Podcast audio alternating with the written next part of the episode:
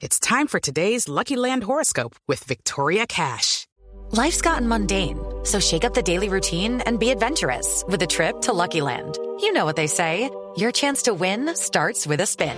So go to LuckyLandSlots.com to play over 100 social casino-style games for free for your chance to redeem some serious prizes. Get lucky today at LuckyLandSlots.com. Available to players in the U.S., excluding Washington and Michigan. No purchase necessary. VGW Group. Void where prohibited by law. 18 plus. Terms and conditions apply. Momento para nuestra sección. Por algo será. Don Álvaro, un, un estudio dice que Colombia es el tercer país más corrupto de Latinoamérica después de México y Brasil. ¿Por qué no se ven los avances en la lucha contra la corrupción? Y por el contrario, seguimos siendo los países más corruptos de América Latina. Jorge, las explicaciones sobre la corrupción siempre son complejas porque tienen mucho que ver con el nivel de desarrollo de los países y con elementos culturales.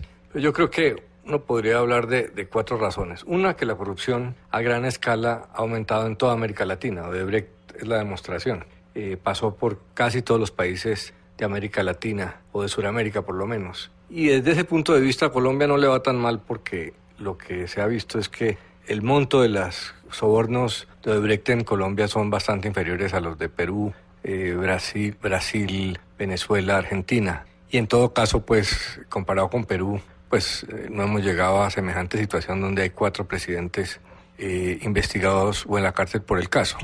Pero las razones son, ¿por qué Colombia está en ese tercer nivel después de Brasil y México? Pues una razón sencilla, es la tercera economía y el tercer país de mayor población de América Latina. Entonces, tiende a haber una relación entre el tamaño de la economía y el tamaño de la corrupción. A menor eh, economía, pues en términos de, números, la corrupción debería ser menor. Otra razón importante es que en Colombia, como en el resto de América Latina, se ha dado un crecimiento casi que exponencial del presupuesto nacional. Solo en Colombia eh, casi que se dobló de una administración a otra.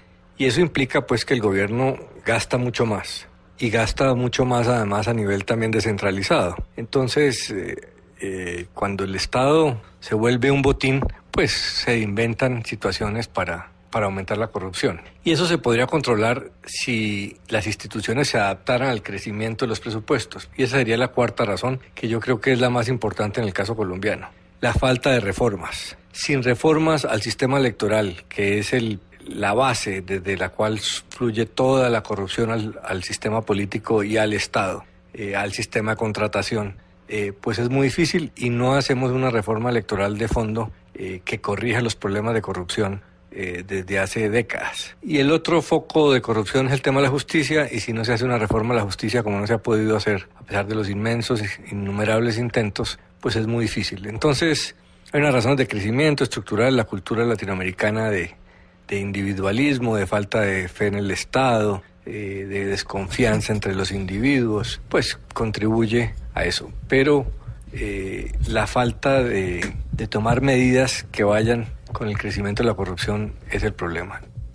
Y si don Alvarito lo dice, Por algo será. Escudándonos en la malicia buscamos tumbar en todo lugar y no existe ninguna reforma que pueda ayudar a purificar.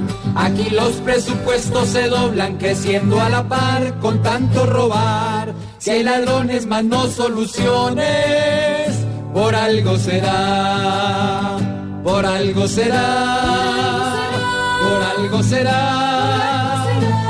Si aquí abundan los pillos que tumban, por algo será.